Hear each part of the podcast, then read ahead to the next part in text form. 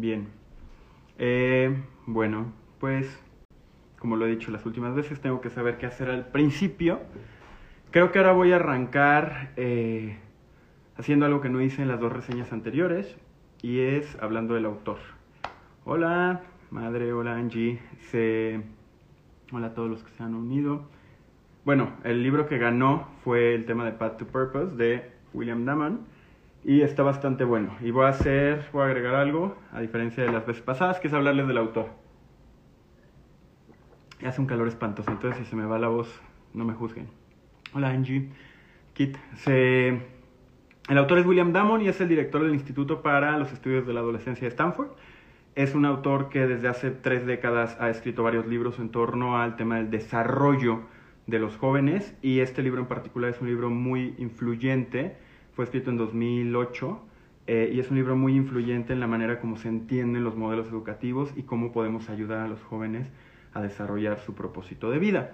Sin embargo, me llamó la atención que gana el libro porque evidentemente el tema del desarrollo de un propósito de vida no es algo que sea solamente un privilegio de los adolescentes. Todos, todo el tiempo, estamos constantemente creando y desarrollando propósitos, actualizando nuestros propósitos y en ese sentido creo que cualquier persona de las que amablemente se están conectando, Sofía, Lastra, querido, eh, pues les puede servir, ¿no? Y, a mí me encantó leerlo, gracias por los, los que me motivaron a, hacerlo con sus votos. Tengo mi resumen y lo voy platicando rápido. Como siempre, me echaré una media hora. Este libro es un poco más extenso que los otros, pero bueno, eh, pues me arranco, ¿no? Lo que dice es cómo le hacemos para avanzar en las personas la posibilidad de tener una vida que sea al mismo tiempo significativa, pero próspera. ¿Ok? ¿Quién no quisiera tener una vida más significativa y más próspera? Y te habla de cómo hoy en día los jóvenes viven en un modelo medio de incertidumbre. Vivimos en una época de incertidumbre y te habla de cómo los jóvenes, lo mejor que puedes encontrar hoy en día son jóvenes motivados pero sin dirección, ¿no? Incluso más adelante te habla de los tipos de jóvenes y te crea cuatro categorías, pero lo que te dice es el estado de las cosas es que hoy en día los jóvenes están motivados pero no tienen necesariamente dirección. Y dice que la dirección te la provee el propósito. Y pone el ejemplo cuando fue a visitar a Piaget, un gran, eh, un gran educador, que decía que si te caes al agua, ¿cuál es la mejor manera de mantenerte con vida? Pues nadando y nadando hacia adelante. Si solo tratas de flotar, es mucho más cansado, es mucho más desgastante. Tienes que avanzar cuando estás nadando si quieres mantenerte a flote y eh, en la medida de lo posible salvarte si es que caes al agua. Pues en la vida es un poco lo mismo. ¿Qué pasa? El estar trabajando, el estar interactuando, el estar desarrollando distintos ámbitos de nuestra vida, si no tiene una dirección determinada por un propósito, es un poco como estar nadando en medio del mar sin, eh, sin poder avanzar. Entonces lo que te dice es, bueno, el propósito es importante como noción. ¿Por qué? Porque es lo que te da una dirección en la vida. Pero después te dice, ¿por qué es importante tener un propósito? Pues lo primero es entender qué es un propósito, ¿no? Y si se quedan hasta acá, huerca querida, si se quedan hasta acá, es pues entender qué es un propósito, ¿no? ¿Cómo lo veo? Si lo o sea, si me lo ponen enfrente, ¿cómo se ve un propósito? Y un propósito no es lo mismo que el sentido de la vida.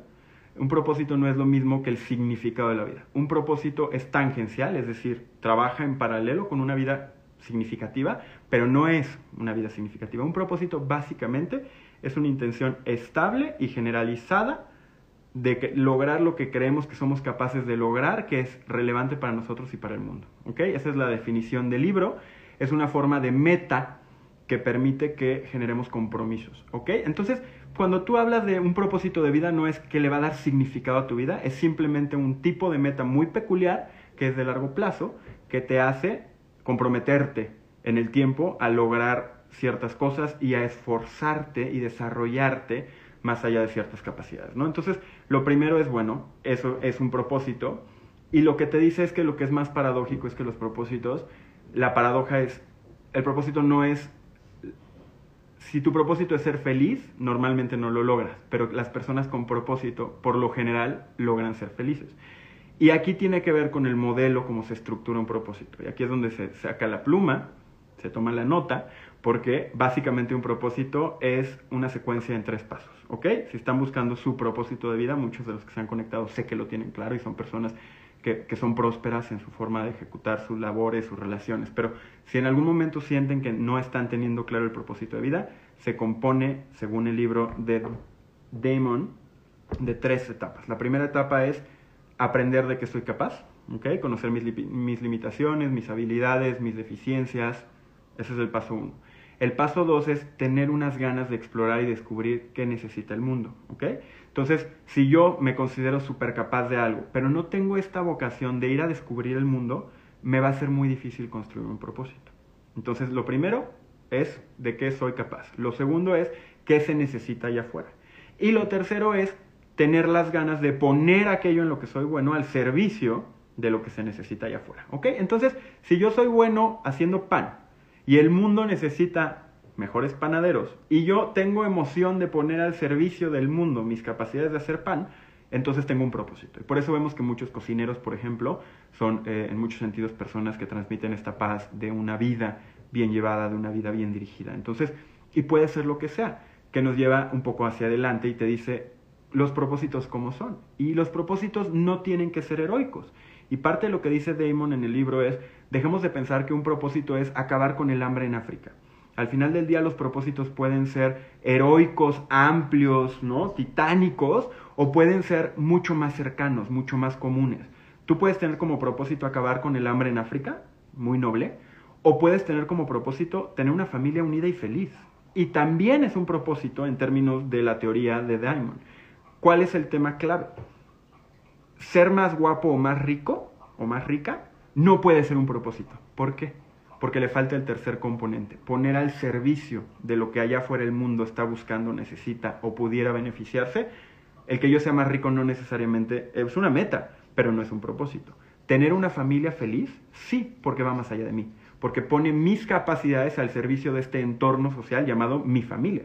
¿Ok? Entonces, alguien que tiene como propósito ser una buena madre, un buen padre, es un propósito de vida. Alguien que tiene como propósito ayudar a todas las personas con las que trabaja en la oficina es un propósito de vida. Alguien que trabaja en un McDonald's y pone un ejemplo en el libro de un McDonald's particular en un pueblo donde todos los jóvenes andaban valiendo madres, eh, pues los jóvenes que trabajaban en ese McDonald's no, no, no estaban incurriendo en temas de bajo desempeño académico y demás. Y se dio cuenta que era por qué, porque el manager, el gerente del McDonald's, no era el McDonald's, pero un restaurante de comida rápida en el que trabajaban, les decía, es que tu propósito al estar aquí es que cada persona se vaya con una sonrisa. Entonces le estaba enseñando a los chavitos que trabajaban en este restaurante que el propósito tiene que ver con algo que va más allá de tu nariz. Entonces, esto es, el propósito tiene estos tres niveles y es importante que suceda. ¿Por qué? Porque te permite acceder a una vida más plena y más próspera, no necesariamente al servicio de los demás entendido como la visión casi cristiana de la persona que se deja a sí mismo y a sus más cercanos en pos del beneficio y desarrollo a lo mejor de la vida de personas lejanas. Pueden ser tus más cercanos los que te motiven como propósito de vida y es igualmente noble. Y aquí es donde hace cuatro categorías eh, que son muy útiles para entender dónde estamos, ¿no? Y si alguien aquí anda, anda en un proceso de transición de vida o conoce a alguien que esté en un proceso de transición en su vida, pues esto les va a ayudar a ordenar la casa. Los cuatro grandes grupos en términos de un propósito son lo primero, los eh, desvinculados, los que no tienen un propósito, viven ahora sí que porque no, no, tienen de otra, ¿no? Son personas que todo les vale, que nada les interesa. Después están los soñadores, que creen que tienen un propósito, pero en tanto no han salido a explorar el mundo, solo dicen grandes cosas por decirlas, pero no, se, no tienen ni idea de si aquello en lo que son buenos les serviría para mejorar ese mundo.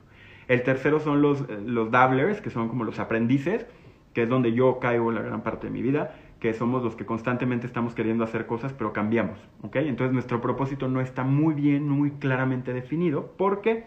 Porque aunque somos personas propensas a buscar un propósito en nuestras vidas, no hemos encontrado la claridad tal que nos permita comprometernos por un largo plazo a la consecución de los objetivos que ese propósito establece, ¿no? Entonces, básicamente son los más cercanos, pero todavía no son los decididos o los purposeful, ¿no? En términos del concepto en inglés. Los decididos son personas que tienen claro lo que quieren hacer porque ya exploraron el mundo, porque conocen sus capacidades, porque conocen sus limitaciones y porque están dispuestos y emocionados de poner al servicio de ese espacio de la sociedad que encontraron podría beneficiarse de ellos participando en él, encontraron las ganas de hacerlo. Entonces, estos son los cuatro grandes propósitos bueno, los cuatro grandes grupos en términos de qué tanto han encontrado los jóvenes un propósito en la vida. Y después se clava en el libro a platicar la entrevista que le hace a cuatro jóvenes dentro de un estudio que hicieron en Stanford, que son jóvenes que antes de la adolescencia ya hicieron grandes cosas. Y por grandes cosas me refiero al ejemplo de un chavito que a los 12 años ya había recaudado 2 millones de dólares para hacer pozos en África. ¿Ok? Yo estoy muy lejos de estar ahí, pero este chavito era muy purposeful, muy decidido. Es decir, había encontrado lo que ya les comenté.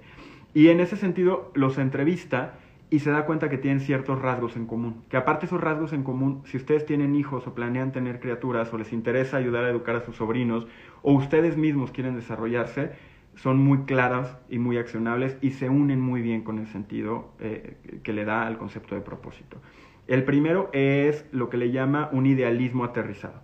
Entonces, básicamente, alguien que tiene un buen propósito es alguien que te va a decir lo que quiere lograr, que suena un poquito ambicioso, tener una familia feliz es ambicioso, porque pues, sabemos que pues, luego las dinámicas familiares son complejas. Otra vez, no tiene que ser titánico o en otro continente. Pero es un idealismo aterrizado en el sentido de que busca llegar a un estado ideal de las cosas, pero sabe que tiene que hacer caso, cosas en el camino para llegar a ese estado. El segundo es un optimismo.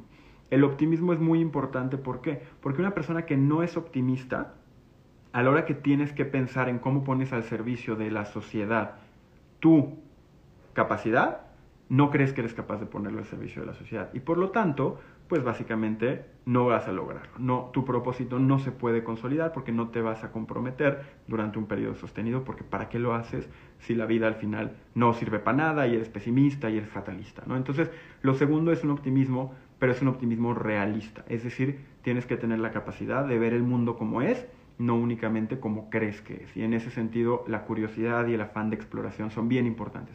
Una persona que no le interesa salir al mundo a entenderlo, a conocerlo, a participar de otras formas de ver la vida, es una persona que le va a costar mucho, mucho más trabajo desarrollar un propósito de vida. Y eso nos pasa a muchos. Muchos pasamos semanas, meses o años sentados en, en el sillón, frustrados de que no acabamos de entender cuál es mi propósito en la vida.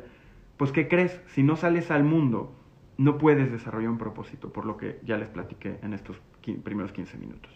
Después, ya casi cerrando hacia lo que el libro establece, te dice cómo, cómo ejercer la paternidad o la maternidad hacia el propósito. Y esta es la parte más influyente del libro, porque sí te da tips concretos de qué hacer con tus criaturas. Entonces, otra vez, si tienen hijos o planean tenerlos, esto les va a servir. Lo primero que te dice es los papás no pueden crear un propósito. El propósito lo descubre la criatura. Lo único que pueden hacer los papás o las mamás, o los dos en conjunto, es buscar la chispa, buscar la forma, ese tema que le interesa, ese espacio del mundo que le atrae a la criatura y avivar las flamas. ¿Qué es avivar las flamas? Acercarle varias cosas. ¿Cuáles son esas cosas? Un mentor o una mentora. Es súper importante si quieres que una persona desarrolle un propósito, que lo acerques con personas que tienen un propósito similar. Aprendemos los seres humanos por imitación. Reitero y el ejemplo que siempre pongo es nadie aprendió a caminar con un manual la manera como los humanos aprendemos es viendo a otros humanos hacer aquello que, queremos, en su caso, o que habremos de aprender. Entonces, como padres de familia, como encargados de la educación de un joven, es muy importante que los acerquemos con alguien que tiene un propósito parecido a lo que pareciera ese, ese niño o esa niña están buscando ejercer en la vida como su propósito. La segunda cosa que se tiene que hacer es darles un espíritu emprendedor. Y emprendedor no en el estricto sentido de empresario, el espíritu emprendedor tiene tres características. Uno, no le teme a las cosas, es decir, no es averso al riesgo. Es importante para desarrollar un propósito de vida no tenerle miedo a la vida, ¿ok? Dos, aprender de los errores, entender que si te equivocas te levantas y hay muchos, muchas familias, muchas sociedades que no lo tienen metido en el sistema, que son sociedades, que son familias, que son comunidades, que pues nada, las fallas son un problema y es catastrófico y nunca te equivoques porque significa que eres estúpido es importante darle a los, a, los jóvenes y uno mismo aprender no solo a amar el riesgo, pero también a aprender que en los errores hay aprendizajes. El tercero es el ser capaces de resolver problemas, enseñarle a los jóvenes y uno mismo empezar a verse cuando está resolviendo un problema. Y el problema puede ser lo más bobo. No hay yo cómo pagar la luz y están cerrados los bancos. Yo llevo cinco días tratando de pagar el ATT, mi celular, eh, y no encuentro cómo pero no, no se me viene el mundo abajo, aunque a veces sí me, me, pone muy triste no poder pagarlo porque no funciona la aplicación y no están abiertas las oficinas, tienes que darle a las personas la posibilidad de pensar que son capaces de resolver los problemas, ¿ok? Entonces, como les decía, Tienes que encontrar la chispa, tienes que avivar la flama y avivas la flama acercándolos con un mentor que tenga un propósito parecido al que al parecer tu criatura eh, o tú quieres lograr. Darles un espíritu emprendedor y el tercero es darles un sentido de agencia, hacerles pensar que su, su hacer en el mundo importa.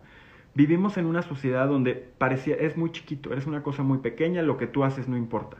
Lo que hace Jeff Bezos y lo que hace Elon Musk y lo que hace Andrés Manuel López Obrador, eso sí importa. Lo que tú haces no importa, ¿eh? Porque pues nada, eres una cosa muy chiquita. Tenemos que enseñar a los jóvenes y uno mismo tiene que aprender que lo que hace importa. Y créanme, para mí ha sido un proceso muy padre en los últimos años, porque con mi lado más medioambiental, eh, más consciente en términos del medio ambiente, me he obligado a hacerme responsable y decir, sí, sí importa.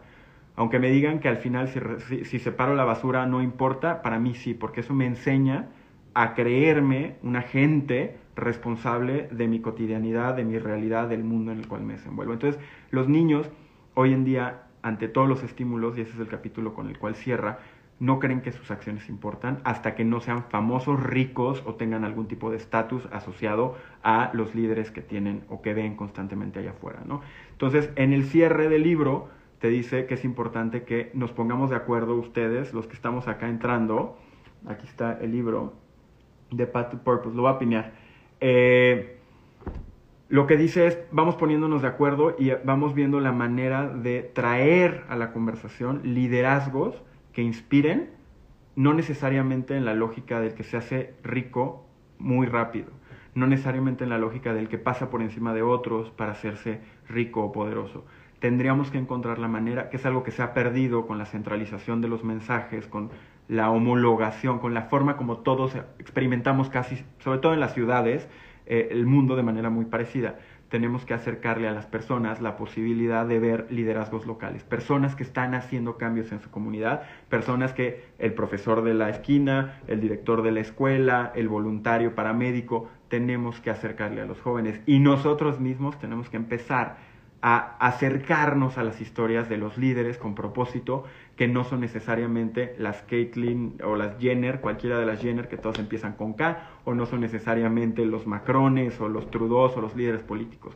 Es muy importante si queremos que los jóvenes naturalmente en términos de una comunidad accedan a este tipo de figuras, de modelos eh, de, inspiración, pues tendríamos que como sociedad, y es el llamado que hace eh, Damon, a empezar a ponernos de acuerdo que también vale la pena levantar el propósito de aquellas personas que son de a pie, que son como nosotros y que su forma de vivir la vida también es placentera, también es de retribuir a su comunidad, aunque no necesariamente sean ricos, poderosos o famosos. ¿Ok? Entonces, ese es el resumen del, libro, me lo he hecho un poquito más rápido que los otros, pero bueno, eh, creo que puede resultar interesante y quiero cerrarlo con los consejos que yo extraigo concretamente para personas que no somos jóvenes. Yo no tengo hijos, entonces la mitad del libro lo aprendo en pos de cómo aplicarlo con mis sobrinos, con los hijos de mis amigos, pero yo no tengo hijos y trato de extraer parte de estos hallazgos de la investigación de Damon a mi propia vida, porque aunque no soy adolescente,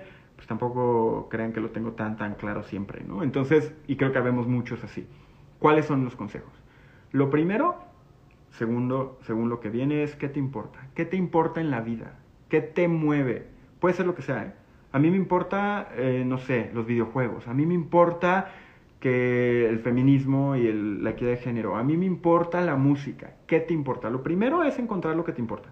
Si no, no puedes avanzar. Hay mucha gente que quiere un propósito, pero no se ha dado la tarea de reflexionar sobre qué le importa en la vida. Lo segundo es, haz eso que te importa hasta un grado en el que lo puedas hacer bien. Entonces, si a mí me gusta la cocina, pues cocina hasta que más o menos te quede el arroz. Si a mí me importa mi comunidad, pues ve e involúcrate con tus vecinos hasta el punto en el cual por lo menos te sepas un nombre, ¿ok? Es define qué te importa e involúcrate hasta un punto donde lo puedas lograr. Después, Busca qué en tu comunidad se puede nutrir de aquello que ya descubriste que puedes lograr. Ah, a lo mejor mi comunidad, como ya me sé los nombres de todos, se puede beneficiar de que yo haga un directorio. O a lo mejor mi comunidad, pues yo puedo empezar a vender panqués de plátano porque me quedan deliciosos por Twitter. O regalárselo a mis amigos en esta época de coronavirus y ansiedad, ¿no? Ok, ya buscaste y encontraste qué mueve, qué de lo que te mueve le sirve a la comunidad. Después sal a descubrir el mundo. Y sale a descubrir el mundo, suena irónico en época de confinamiento y pandemia y sana distancia. Salir a descubrir el mundo es, ok, ya tienes una chispa, ya encontraste esa pequeña chispa. Lee, estudia, ve películas, nutre esa ese interés, ¿ok? Encuentra la manera de nutrirlo. No te estoy diciendo encuentra lo que te mueve y después ve a descubrir el mundo, porque no lo vas a hacer. Te estoy diciendo encuentra lo que te mueve, haz un poquito de eso que te mueve y ya que estés medio enganchada o enganchado, ahora sí ve a descubrir el mundo. No te saltes pasos. Y ya estoy hablando como pinche youtuber ahí hablándote a la cámara como en primera persona, pero tampoco está mal, porque si te saltas pasos, eh, te vas a decepcionar, porque no, no encontraste el poquito a poquito donde yo cuadro en este punto. El siguiente es busca tus propios mentores o líderes. Esto es bien importante. Tienes que generar una comunidad que nutra tu propósito. A lo mejor resulta que eres una persona que durante muchos años vivió la vida en piloto automático. Muchos sabemos así. Pero a lo mejor tus amigos, tu familia, no son las personas en ese momento más adecuadas para nutrir el propósito que están haciendo, que estás conformando. Ok, ve y búscalo. Ve y búscalo en la oficina si es que ves a alguien que hace aquello que a ti te interesa. Ve y búscalo en tu familia si es que resulta que tu prima o tu primo le encanta desde siempre y nunca te habías acercado a ellos. Encuentra en los vínculos que tienes cercanos o no tan cercanos quien te inspira a lograr el desarrollo de ese propósito. Define después el rango de tu propósito, pero solo lo puedes definir a partir de los pasos anteriores. Si yo digo, quiero tener la mejor panadería del mundo y no hice los pasos anteriores, no tengo un propósito, soy delirante, pertenezco al segundo grupo, soy soñador, pero no soy una persona decidida en los términos de la búsqueda de una vida más satisfactoria por medio de un propósito. Es indispensable que yo sepa cuáles son mis rangos. Entonces yo digo, mi rango es ayudar a mi colonia, ok, es un rango realizable, o mi rango es generar un mejor vínculo entre mis vecinos del edificio. Ya que tú definas el rango en el cual quieres incidir, ok, entonces sí creas las habilidades para hacerlo pues te vuelves, estudias sobre técnicas de negociación, por seguir con el ejemplo de ser un mejor vecino, ¿no?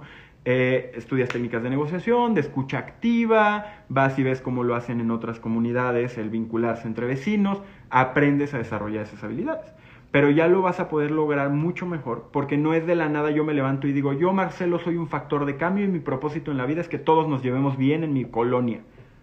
Te saltaste pasos, comadre, o te saltaste pasos. Tienes que seguir los pasos. Entonces, pues voy a poner, porque para eso sirven estas triques, voy a poner el link al ratito al resumen. Ahí viene muy claramente, porque sé que me lo eché muy rápido y cuando me emociono hablo más rápido. Pero al final del día son acciones como súper concretas. Y el pilón, que viene de todo lo que hemos platicado en los últimos 20, 30 minutos. Eh, hola Adri, hola Alejandro, Santi, Luisón, Dani, todos los que han entrado que no había alcanzado a saludar. Gracias por, por, por conectarse.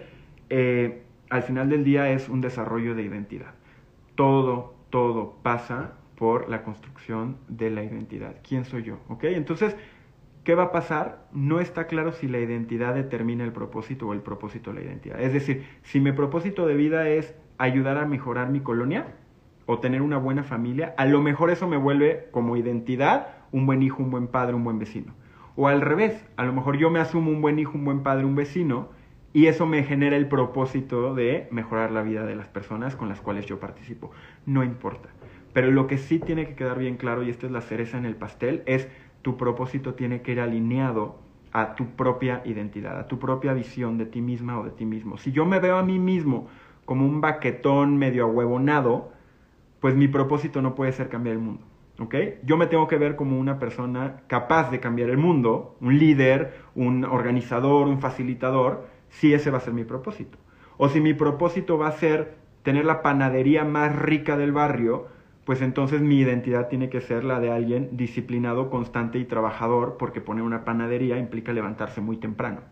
Yo no puedo querer ser panadero y no querer levantarme a las 4 o a las 5 de la mañana. Punto. Es delirante y otra vez caes en uno de los apartados de no avance hacia una vida más decidida, más próspera, más satisfactoria. Entonces, pues esos son los consejos los primeros que les di eh, vienen del libro, los segundos vienen de mí y este tercero que es vincular la identidad es lo que a mí a lo largo de mis tiernos treinta y pocos años eh, me ha permitido hacer sentido pues de los libros que leo, de los artículos que, que, voy aprendiendo, en el sentido de decir pues tienes que ir tejiendo sobre, un, sobre una línea conductora que se llama la construcción de mi identidad. ¿Quién soy yo en este mundo? Eh, que me mueve y el propósito es parte. El propósito no define lo que yo soy, pero a través del propósito puedo estar más cerca de definirme como persona y eso me acerca a tener una vida pues bastante mejor llevada, ¿no? Entonces, eh, espero no haberlos aburrido mucho, yo la paso siempre bien tratando de transmitir algo de lo que pasa por esta cabecita. Eh, otra vez el libro se llama Path to Purpose, lo encuentran en todos lados, el autor es William Damon, el creador de, no, el director del Centro de Estudios para la Adolescencia de Stanford, se lo recomiendo muchísimo, ahí te habla de más cosas y hay más libros si alguno de los temas les atrae. Yo como es el sentido de este video, es una reseña y me quedo muy por encima para que vean los temas que aborda.